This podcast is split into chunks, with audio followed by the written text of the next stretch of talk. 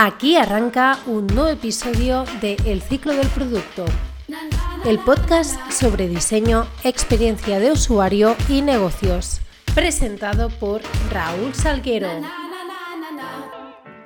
Muy buenos y productivos días. Hoy es jueves 9 de enero de 2020 y aquí arranca el episodio número 24 de El ciclo del producto, como cada jueves toca hablar de diseño, experiencia de usuario y negocios y concretamente hoy, al ser el primer episodio de 2020, vamos a hacer un episodio especial para ver qué tendencias nos esperan tanto en el ámbito de los negocios como en el ámbito de la experiencia de usuario. Pero antes, dejadme que os recuerde que tenéis a vuestra disposición mi correo personal hola Ya sabéis que me podéis enviar todo tipo de dudas, de feedback o de sugerencias para mejorar este podcast y si tenéis cualquier duda del contenido que hemos tratado en los anteriores episodios, también puedo intentar resolverlos desde ahí o bien me buscáis por LinkedIn como Raúl Salguero Lorente, me invitáis a conectar y seguro que empezamos una conversación. Y ahora sí, no alargamos más este momento y vamos a ver qué nos depara el 2020 tanto en el ámbito de los negocios y las startups como en el diseño y la experiencia de usuario. Así que, empezamos.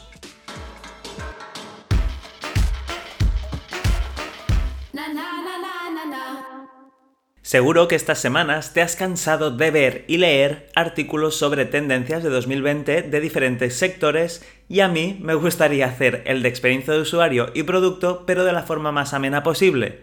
Realmente no voy a inventar nada que ya no esté escrito, pero voy a intentar recopilar lo que me ha parecido más interesante y en mi opinión sí que se va a utilizar bastante durante estos próximos meses. Una de las tendencias que está llegando desde las páginas web más visitadas de Estados Unidos es la mejora de performance o el adiós a la página de carga. Hasta ahora, como parte de las buenas prácticas de experiencia de usuario, era recomendable mostrar un progress bar o una línea temporal que indique cuánto faltaba para cargar o finalizar un proceso. Seguramente durante los próximos meses veremos cómo grandes compañías van a hacer énfasis para directamente hacer desaparecer esta página de cargando y mostrar una primera carga mucho más rápida o incluso no mostrarla. Las nuevas tecnologías como el 5G van a facilitar que el cargado de todas las páginas web, aplicaciones o servicios y procesos sean muchísimo más rápido de lo que actualmente tenemos. Según muchos blogs especializados en experiencia de usuario, las microanimaciones y cinematografías serán tendencia durante este próximo año. Se tratan de animaciones pequeñas y sutiles que realzan el sitio web y captan la atención del usuario sin afectar al tiempo de carga. De esta manera ayudan a guiar a los usuarios para interactuar con la página o con la app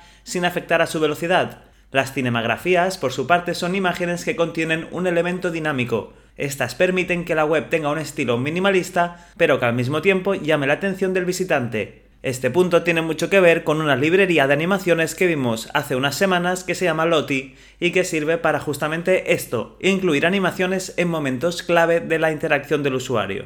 Además, como ya pasó en 2019, la interfaz de voz sigue en alza y el uso de altavoces inteligentes se está haciendo cada vez más popular. De hecho, para 2022 se espera que el 55% de los hogares del mundo cuenten con un dispositivo inteligente. Estos equipos funcionan gracias a los asistentes de voz virtuales como Alexa, Google Assistant, Siri o Cortana, que a través de comandos de voz permiten que los usuarios realicen sus búsquedas. Cada vez más usuarios utilizan estos sistemas, así que no es de extrañar que una de las tendencias de diseño de experiencia de usuario siga siendo justamente esta, el diseñar comandos de voz.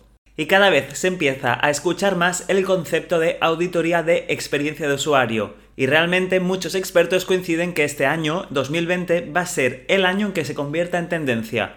Si el propósito de una auditoría financiera independiente en contabilidad es asegurar que el estado financiero cumpla con los principios de contabilidad, una auditoría de experiencia de usuario ayuda a la empresa a examinar el desempeño de sus contenidos digitales según los estándares de la industria y si están en línea con las últimas tendencias y tecnologías.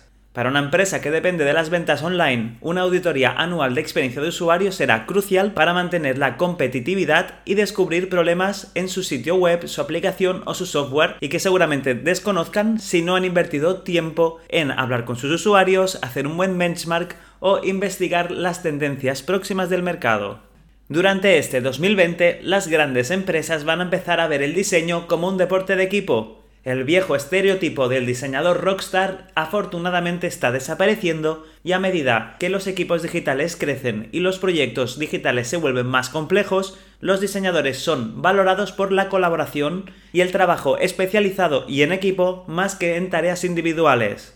Normalmente, las ofertas de empleo de empresas más pequeñas directamente buscan a un diseñador de experiencia de usuario, que lo haga todo, desde el research hasta el diseño final. Seguramente en 2020 vamos a encontrar que los puestos de trabajo que se piden, sobre todo en Estados Unidos, van a ser más concretos y más específicos de una fase concreta del proyecto.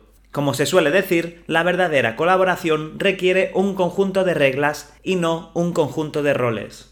Además, los diseñadores de experiencia de usuario durante este próximo año deberemos empezar a tener un rol más de facilitador, ya que el equipo está constantemente pidiendo claridad sobre un proyecto o sobre un flujo de trabajo y estas son señales de que se necesita avanzar y actuar como facilitadores, reformulando el proceso de diseño de diferentes maneras, impulsando una mayor investigación con los usuarios, ayudando a los diseñadores a colaborar conjuntamente con los programadores o desarrolladores, y documentando y explicando mejor el proceso creativo tanto al equipo como a los stakeholders para que toda la empresa forme parte del diseño del producto que están creando. Y según muchos informes sobre experiencia de usuario, 2020 va a ser el año en que las empresas van a empezar a entender que los buenos productos hacen menos cosas, pero son mejores. Igual que pasa a los programadores que se le genera código legacy a lo largo del tiempo, los diseñadores de experiencia de usuario acumulamos una serie de funcionalidades que quizá en este momento ya no se están utilizando y entorpecen el desarrollo normal del producto. Normalmente los productos empiezan pequeños y muy enfocados con una propuesta de valor muy clara. Hacen una cosa realmente bien y esa es la razón principal por la que tienen éxito. Pero pronto los directivos, el equipo de desarrollo o marketing deciden, por ejemplo, que es el momento de añadir nuevas funcionalidades. Incluso quizás son los propios usuarios que demandan nuevos servicios. Entonces es cuando se empiezan a agregar características y features y se cubren nuevos casos de uso y nuevas historias de usuario y las funcionalidades se vuelven más sofisticadas con el tiempo. A menudo después de agregar varias funcionalidades nuevas es demasiado tarde para que el equipo vuelva a la propuesta de valor original, que es lo que atrajo a los usuarios en un primer momento. Entonces se empieza a diluir esa propuesta de valor y la experiencia de usuario se pudre literalmente a medida que el producto se vuelve más y más complejo y menos significativo para sus usuarios. Durante todos estos años, las empresas han visto el hecho de quitar funcionalidades como un paso atrás, como un error, cuando realmente lo que sirve es para limpiar de funcionalidades y dejar las principales a los usuarios, para identificar y diferenciar a tu producto. Por lo tanto, en 2020 una de las tendencias, y diría incluso uno de los objetivos que tendríamos que marcarnos todos los que nos dedicamos a la experiencia de usuario, es hacer ver a las directivas de las empresas que los productos deben solucionar necesidades de los usuarios, un producto que está llevado por features nunca puede acabar bien, solo puede complicarlo todo un poco más. Y en lo que a nuestra forma de trabajar se refiere, 2020 nos va a traer el principio del fin de los archivos de diseño. Sí, como escucháis, aún está cercano cuando apareció Google Drive y todo se llevó a la nube. Los archivos eran compartidos entre los equipos de trabajo de diseño y todo estaba siempre guardado y actualizado ahora están apareciendo nuevos programas que permiten justamente eso, trabajar en la nube y por lo tanto que desaparezca el archivo físico. De hecho, ya durante el pasado año, en 2019, hemos visto que los diseñadores de grandes compañías cambian gradualmente su flujo de trabajo a un modelo sin archivos, ya sea que están anotando ideas en Keep, definiendo la estrategia de contenido en una hoja de cálculo de Google, están organizando la información del proyecto en Notion o están trabajando y diseñando la interfaz completamente en Figma. Como resultado, se está consiguiendo que más personas de la empresa participen a tiempo real en el proceso creativo, permitiendo que el responsable de experiencia de usuario no se centre tanto en el cómo se debe ver, sino el por qué se debe ver y así puede trabajar conjuntamente con el equipo directivo o con los programadores para alinear la visión de la empresa en las nuevas features que deben aparecer dentro del producto. Como veis, dejamos atrás un año, el 2019, donde sin duda la palabra de moda ha sido el modo oscuro, ha sido la funcionalidad estrella que han incorporado todas las aplicaciones del mercado y nos adentramos en un 2020 donde para la experiencia de usuario debemos tomarlo como el año del optimismo Como diseñadores sabemos que la clave para resolver cualquier problema es siempre el optimismo. Si no creyéramos que pudiéramos arreglar cosas con nuestro trabajo, no nos habríamos convertido en diseñadores. El diseño es optimista, trae cosas nuevas al mundo y los diseñadores asumen los problemas, los moldean, los enmarcan y crean respuestas a través de su distribución, a través del mundo real o virtual. El optimismo es el único camino a seguir. No es el típico optimismo ingenuo que se suele decir de soy diseñador y quiero mejorar la vida de las personas, pero es un optimismo más pragmático, enfocado en la acción tangible y que comprende cómo convertir la frustración en motivación para crear mejores cosas en el mundo.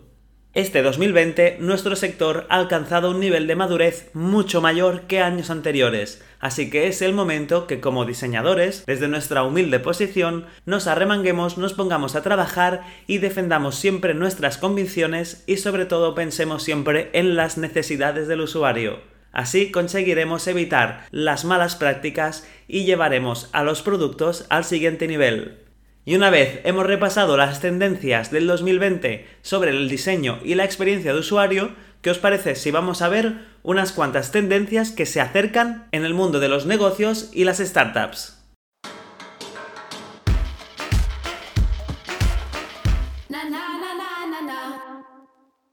Ahora que tanto se habla de sostenibilidad y el cambio climático, parece llegado el momento de poner fin a la obsolescencia programada y optar por la reparación que alargue la vida útil de nuestras adquisiciones. Seguramente durante los próximos meses vamos a ver la aparición de un gran número de negocios que se dediquen a arreglar ropa o objetos electrónicos para intentar alargar un poco más su vida útil. Por ejemplo, en Japón, durante los últimos meses de 2019 empezaron a aparecer una gran cantidad de tiendas que se dedicaban a la reparación de botas y calzado y lo enviaban a todo el mundo. Otra idea de negocio que seguramente empezará a aparecer cada vez más por las calles de nuestras ciudades son las lavanderías sociales. Como cada vez son más las personas que acuden a una lavandería para hacer la colada y pasan ahí el tiempo aburrido mientras esta termina, a algún emprendedor de Estados Unidos se le ha ocurrido la idea de combinar la lavandería con un espacio de ocio, es lo que se llama lavanderías sociales. Por ejemplo, en Bélgica existe la empresa Wasbar que hace justamente esto. Te sirven un café, charlas con otras personas y mientras tanto se está haciendo tu colada.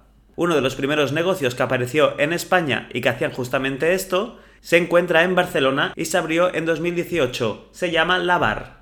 En 2020, si tienes algo que decir, mejor hazlo por vídeo o por podcast. El formato audiovisual se impone como el nuevo método exitoso para desarrollar todo tipo de estrategias empresariales. Para triunfar, cualquier empresa o startup necesitará buenas estrategias audiovisuales con las que difundir su actividad. Una de las tendencias para emprendedores que va a seguir al alza durante este próximo año son los vídeos en Instagram Stories. A los usuarios les atrae la idea de recibir información directa y efímera, así que si vas a preparar una estrategia de lanzamiento de un producto, quizá esta es tu plataforma. Si nos centramos en la categoría FinTech, la de las finanzas y la tecnología, este 2020 nos va a traer algunas tendencias un tanto curiosas. La primera es el adiós al dinero en efectivo, ya que cada vez son más los usuarios que prefieren hacer sus pagos sin dinero en efectivo. Esta tendencia se ve claramente en países como Suecia o Reino Unido, donde la gran mayoría de los pagos ya se hacen sin dinero físico y experimentará un gran crecimiento significativo gracias al boom de la tecnología NFC. Seguramente durante este próximo año se va a popularizar los pagos invisibles y, tras el cashless, el siguiente paso es que los pagos no requieran apenas la intervención del usuario. En este sentido se van a buscar alternativas como la identificación biométrica, ya sea con la huella o con la cara, o la tokenización de los datos de pago, como si de Bitcoin se trataran. Por otra parte, el crecimiento exponencial de Internet de las Cosas y la capacidad de estos para mandar y recibir información de todo tipo a través de la red facilitará el desarrollo de Internet de los pagos, el IOP. Esto significa que cualquier dispositivo como por ejemplo la nevera podrá hacer la compra según las necesidades que detecte y posteriormente hacer el pago o por ejemplo el coche que para en una estación de servicio pueda detectar que su depósito ha sido llenado y hacer el pago directamente. Actualmente ya existen algunos dispositivos que interactúan con el IOP, como por ejemplo podría ser el VAT o telepeajes, que permite al conductor pagar el peaje sin detener el vehículo. En este segmento aparecerán seguramente durante el 2020 nuevos dispositivos que facilitarán la interacción entre un vehículo o un objeto y una tienda o negocio. Lógicamente, durante estos próximos meses va a continuar la influencia de la inteligencia artificial, del blockchain y del big data, y seguramente se van a diversificar el uso de las criptomonedas, ya que los altibajos del Bitcoin y otras criptomonedas populares durante los últimos años han favorecido que los usuarios consideren la posibilidad de diversificar sus inversiones y apostar por otras criptodivisas, incluso de otras monedas más estables. Por ejemplo, durante este próximo año va a aparecer Libra, que está creada por Facebook. De esta manera, las criptomonedas empezarán a utilizarse para hacer pagos reales y no solo para invertir. Y hasta aquí el episodio de hoy de El ciclo del producto hemos podido ver lo que nos viene encima durante los próximos meses de 2020, tanto en experiencia de usuario como en diseño y negocio. Si os ha gustado este capítulo especial, ya sabéis que me podéis enviar un correo electrónico a hola.raulsalguero.com para comentarme este episodio o si queréis me podéis pedir otro más de tendencias que están apareciendo en el mercado y los comentamos en el ciclo del producto. Recordad que tenéis disponible este y los anteriores episodios tanto en iBox como en Spotify, Apple Podcasts, Google Podcast y YouTube. Así que no hay excusa para perderse este ni los anteriores episodios de El ciclo del producto. Yo por el momento me despido hasta el siguiente episodio y recordad que todo feedback es bienvenido. Así que nos vemos en la próxima.